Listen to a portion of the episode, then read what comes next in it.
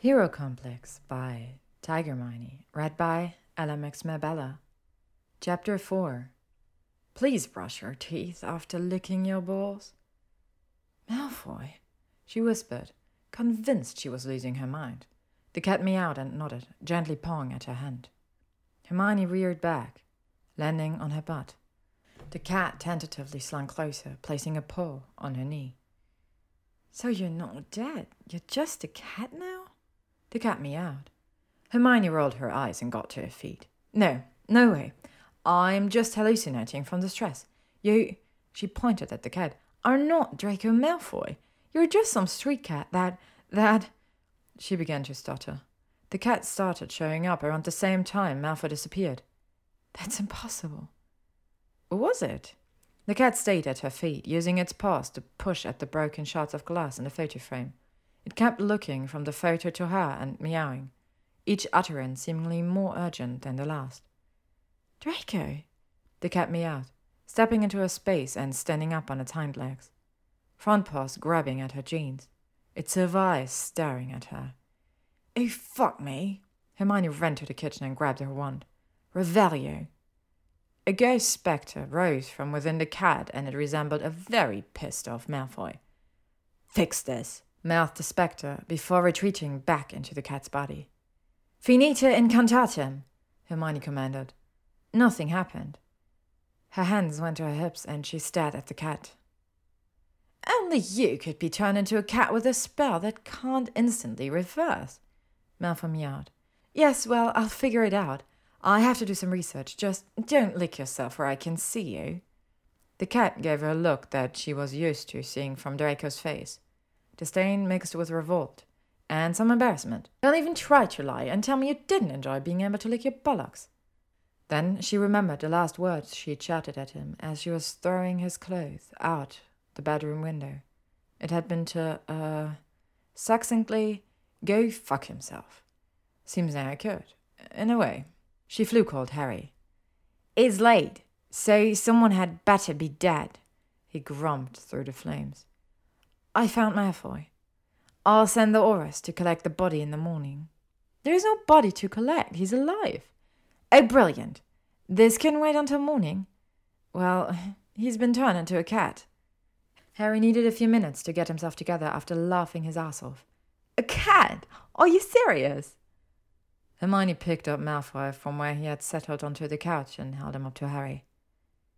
It looks like any other cat to me, but if you say it's Malfoy, I'll take your word for it. But now that you mention it, he does have that look about him. The cat twisted itself out of Hermione's arms and dropped to the floor. Boredom with a side of disdain? Exactly. Harry, I don't think other curse breakers will help and word will get around he's still alive. It could end badly. I'll just keep looking for cure. Oh, by the way, heard any rumors coming from Arthur's department?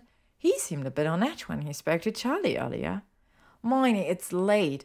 I'm too tired to talk office gossip with you right now. How about I come over to you for coffee tomorrow, before work? Hermione nodded and ended the call. When she turned around, Malfoy was back on the sofa, hind leg in the air and mouth poised above his bits. Ew! groaned Hermione and went to bed. Malfoy lowered his leg and sighed. Harry was used to waking up into all sorts of situations when it came to Hermione, so it really shouldn't have surprised him to arrive through the Floo the following morning, carrying two extra large coffees, to find a living room covered in open books, her hair in a state, and the cat looking ready to scratch someone's face off.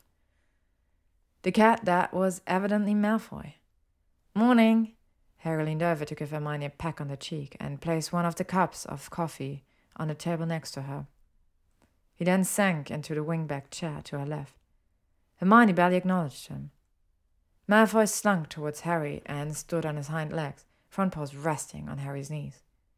He let out a growling mew and shook his head, banging the cone still around his neck. I guess if you are really Malfoy, I can take this off. And you'll know not to lick your stitches? The cat harumphed and shook his head again. Harry carefully removed it. Nothing! And had she been less worried about her books, she would have lopped it across the room. I've gone through all the counter curses I could Latin, Greek, Sanskrit, even Welsh. Nothing has worked. She pointed a finger at the cat. Only you would get cursed in a language that doesn't exist. Harry couldn't help the bubble of laughter that pushed its way out of his chest. Hey, Merlin, all of the things I considered, Malfoy being turned into a cat was not one of them. The cat meowed, and Harry burst out laughing. Every time he thought he got control of it, he glanced at the cat and started laughing again. No, Harry, it's not funny. Hermione caught the giggles and was soon leaning against Harry, laughing hysterically.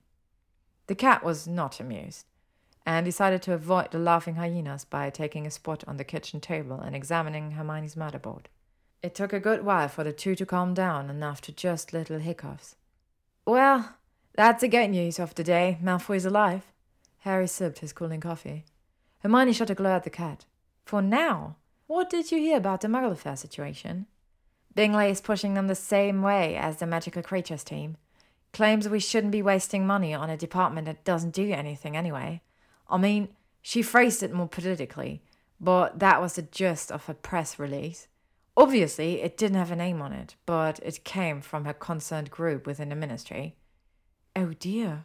Problem is, unlike your old team, Muggle Affairs is headed by Cillian Avon, and from what the grapevine says, Cillian went into a meeting to save the department and left singing praises about the change.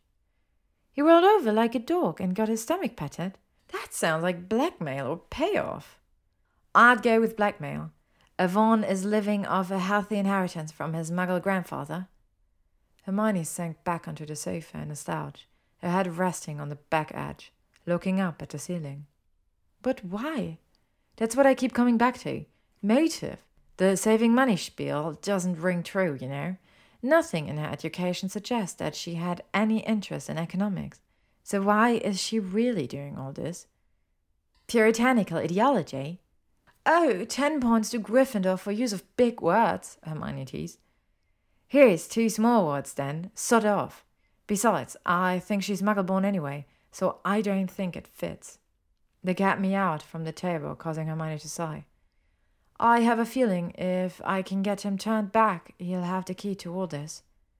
I feel there's a but at the end of that. Hermione smiled widely. But Karma is a bitch. When Hermione ran out of languages, she tried potions. Malfoy was no longer a white cat per se, but instead had multicolored splotches all over his fur, as if a prism was reflecting off his body. Malfoy had gone through the stages of being cursed denial, anger, hunger, irritation, and was now heading towards resignation and acceptance. Hermione was starting to slowly lose her patience. She began entertaining ideas of dragging Bingley from her office by a perfectly tied bun and forcing her to turn Malfoy back. I should just leave you as a cat. You'll be less trouble that way, she muttered, feeding him some pieces of ham as she made herself a sandwich. Malfoy nudged his nose against her cheek softly, where he sat on the counter. Don't try to butter me up. That's a long overdue apology which means nothing. Malfoy nudged her again. Hermione felt her eyes prick with tears and abandoned her sandwich as she fled to her bedroom. Malfoy had just broken her heart. He had ripped it out of her chest, dropped it on the ground, and danced on it until it had been nothing but a smear on the road. Metaphorically speaking, of course. All she wanted was the two of them to be happy together, but no. Malfoy had decided he needed to be a hero in order for her to really love him, which was stupid. Hermione didn't want to be in love with a hero.